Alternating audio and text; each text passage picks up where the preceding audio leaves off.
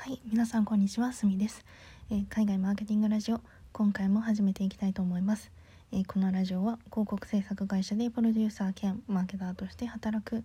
私、すみが本業のマーケターにも副業のマーケターにも役立つ海外のマーケティング情報や、え海外の情報を集めるためにやっている英語の学習についてお話ししていくラジオです。ということで今回も始めていきたいと思います。えー今回のテーマはえー週間マーケティングニュースということで先週1週間、えー9月20日から9月26日の、えー私の気になったマーケティングのニュースについて振り返っていこうと思います、え今回は2つのトピックについて深掘りしてお話ししていこうと思います、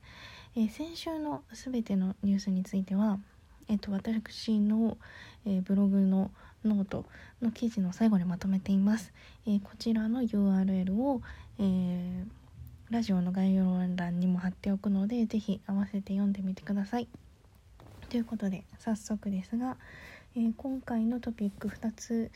えーまず1つ目は UGC の信頼度に関する調査。そして2つ目は Twitter のクリエイターマネタイズ機能の、えー拡充ということでこの2つについてお話ししていこうと思います早速、えー UGC の信頼度に関する調査ということで、えー SNS がこうどんどん発達していて注目されるようになったコンテンツが UGC というものです、えー UGC っていうものは、えーとユーザージェネレートコンテンツの頭文字を取ったもので、えー日本語にするとユーザー生成コンテンツっていうふうに言われます。えー、と簡単に言うとユーザーの人がなんていうのかなブランドを紹介するみたいなコンテンツのことになると思います。えー、と海外のあるレポートによるとこの UGC が e コマースの購入に、えー大きな影響を与えるっていうことが分かりました、えー今回は2つのそのデータについてご紹介しようと思います、え1つ目が、えどのようなコンテンツが最も信頼性が高いかというものを調査したデータについてです。えー、と5つの項目で比較しています。えっとまあ、1つ目が UGC2 つ目がブランドが作ったコンテンツ3つ目がインフルエンサーが作ったコンテンツ4つ目ストックイメージ5つ目えーっとそもそも信頼できるコンテンツがないの5つになります。えっと、圧倒的に実は UGC が多い結果になっていて50%以上ほとんど60%っていうような結果になっています。でブランド自身が作ったそのコンテンツっていうのは19%になっていて、まあ、圧倒的に UGC が強いっていうような結果になっています。続いて2つ目のデータのご紹介です、えー2つ目はどのようなコンテンツが購入決定に大きな影響を与えるのかというものを調査したものです。こちらは3つの項目で比較されています、えー1つが UGC2 つ目がブランドコンテンツ3つ目がインフルエンサーのコンテンツ以上3つになります。こちらはもう本当に圧倒的に UGC で79%ほぼほぼ8割が UGC によるものという風な結果になっています。えー、と続いてブランドコンテンツが12%最後がインフルエンサーコンテンツが9%という結果になっています。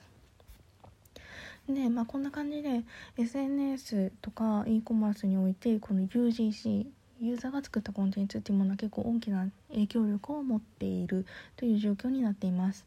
実はこのようなこうデータについては以前の記事でも別のデータではあるんですがご紹介しています。えっと UGC をこうやってうまく活用することで高い費用対効果が得られるというふうにも言われているので、まあ、デジタルマーケティングを運用するっていうふうなことになったら是非 UGC も視野に入れてマーケティングをこうやっていったらいいんじゃないかなっていうふうに思います。続いて今週2つ目のトピックは Twitter のクリエイターマネタイズ機能についてのお話です。えっと、先週はいくつかの Twitter のクリエイターマネタイズ機能で拡充するっていうようなニュースがありました。え1つ目が Twitter のこう投げ銭機能でえがそれが世界ローンチされました。今までは一部の地域のみで利用可能だったものが、え今は世界で利用可能になっています。えー、とそして新たな機能としてビットコインでもやり取りが可能になってきていますそれから、えーと、さらに NFT の認証も今開発中っていうようなニュースもあってこれによって何ができるかというと実際に NFT を持ってるかどうかの確認ができるようになってくるみたいです。なんかビットもともとこの投げ銭機能とかなんだろうクリエイターマネタイズ機能って結構実装されてたんですけど今回やっぱ面白いなって思ったのはビットコインとか NFT とか仮想通貨寄りのなんていうの機能が実装され始めたっていうところは結構すごい面白いなっていうふうに思います。これからどうやって活用されていくのかがちょっと楽しみだなっていうふうに思います。ということで、えー、今回は週刊マーケティングニュースということでお話ししてきました。いかがだったでしょうか、えー、今回もここまで聞いていただきましてありがとうございました、えー、このラジオを気に入ってくれた方は是非フォローといいねしていただけると嬉しいです。